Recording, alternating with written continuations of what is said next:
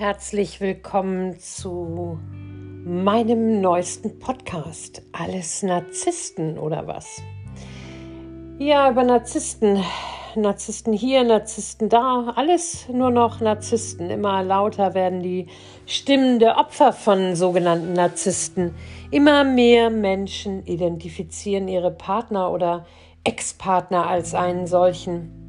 Die moderne Psychologie hat verschiedene Bezeichnungen, denn sogenannter Narzissmus hat viele Erscheinungsbilder, aber auch sehr viele Gemeinsamkeiten. So kann diese sogenannte narzisstische Störung mehr oder weniger ausgeprägt sein, denn narzisstisches dient auch dem Selbsterhalt und wir haben alle ein bisschen davon.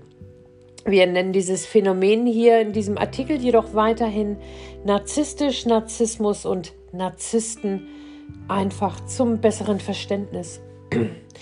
Die Menschen, über die wohl im Allgemeinen und aktuell im Besonderen in Podcasts und Videoblogs berichtet wird, sind diejenigen, die sich anderer Menschen oder der Ressourcen anderer bedienen für ihr eigenes Wohlergehen. Dabei gehen sie systematisch und rigoros vor. Was bleibt, sind oftmals zu tief verstörte Partner oder Ex-Partner, zerstörtes Umfeld und verstörte Kinder. In den vielen Videos, die man sich heutzutage dazu anschauen kann über dieses Phänomen, werden wichtige Hinweise geliefert, wie man einen Narzissten identifizieren kann. Die Methoden, die der Narzisst anwendet, sind sehr ähnlich und erschreckend gleich. Früher haben wir das mal Zuckerbrot und Peitsche genannt, diese Vorgehensweise, einen erst mit Lob und Liebe zu überschütten und im gleichen Atemzug den Dolch genau zwischen die Rippen zu stechen. Dieses Spiel beherrschen sie perfekt und bringen das Opfer somit in eine permanent unsichere Situation auf Glatteis sozusagen. Was eben noch richtig war, kann jetzt schon wieder falsch sein und mit Maßregelungen, Strafen oder Beschimpfungen geahndet werden. Beliebte Techniken wie das sogenannte Silenzen, das bis zu Tage und Wochen lang nicht mit dem Partner zu sprechen, ist eine psychische Folter. Das Opfer wird hierbei marodiert und gibt irgendwann auf und ist bereit, alles, ja wirklich alles zu tun, um wieder Aufmerksamkeit, Zuwendung und emotionale Versorgung zu erhalten. Sobald der Narzisst beschließt, dass sein Opfer nun genug gelitten hat, wendet er sich mit voller Wucht wieder dem Opfer zu.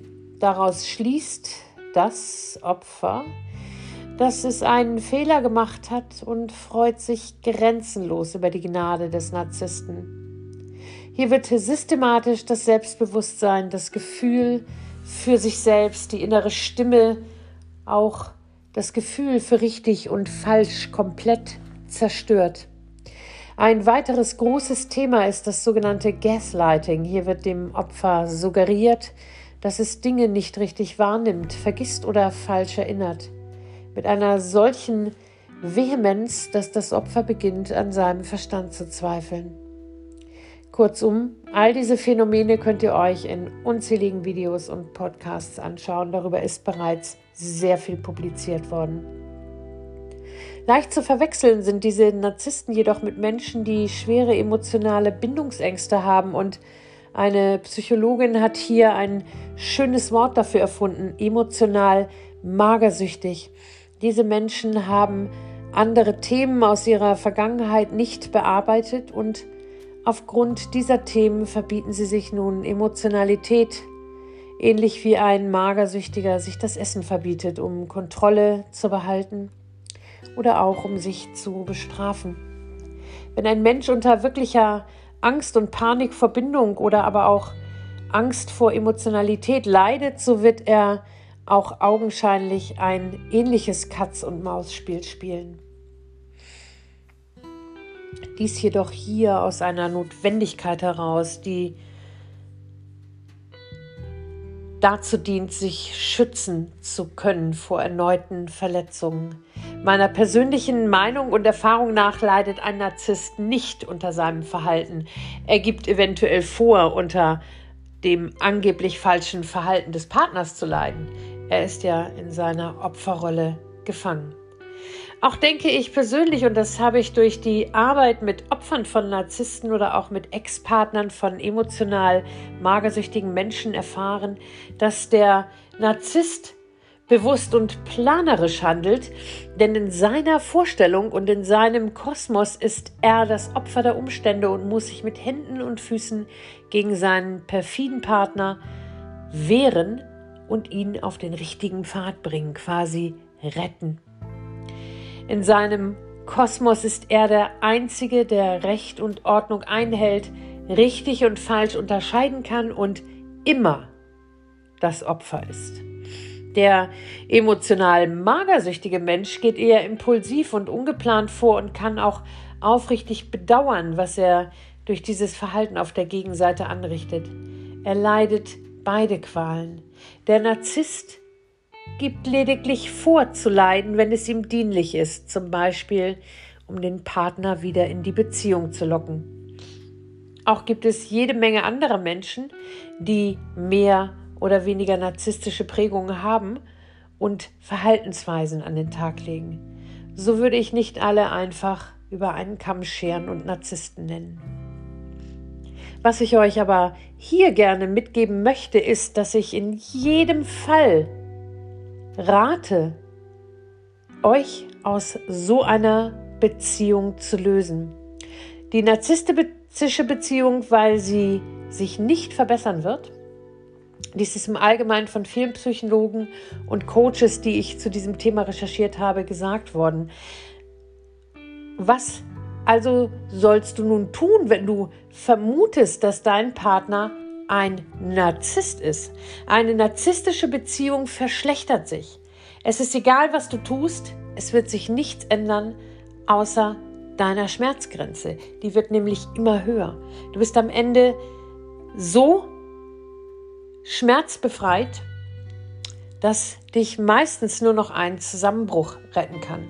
Bei anderen Menschen, die eventuell emotional magersüchtig sind oder aber auch unter anderen Problemen leiden, die nicht narzisstischer Natur sind, aber ähnliches hervorrufen, kann es eventuell Verbesserung geben. Dies kann jedoch nur geschehen, wenn der Betroffene es auch selber sieht und auch dies selber heilen möchte.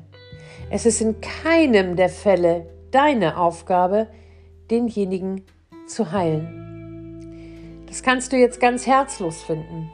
Herzlos empfinde ich, wenn ein Mensch von so einem Partner Jahre oder auch Jahrzehnte lang äh, wenn ein Mensch so einem Partner Jahre oder Jahrzehnte lang zur Seite steht, in der Hoffnung, es würde sich ändern, dann verlassen wird, wenn er nicht mehr kann oder sich der andere entweder nicht ändern oder heilen möchte oder sich gesund gestoßen hat.